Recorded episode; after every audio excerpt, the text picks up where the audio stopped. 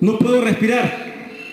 No puedo respirar. Fue las palabras o las últimas palabras del afroamericano George Floyd. Señor presidente, ¿cuántos peruanos actualmente han dicho esas palabras y han muerto, señor presidente? No podemos permitir que esto siga así. Este proyecto de ley busca ponerle un alto definitivo y volver a penalizar el acaparamiento, la especulación y la adulteración, señor presidente.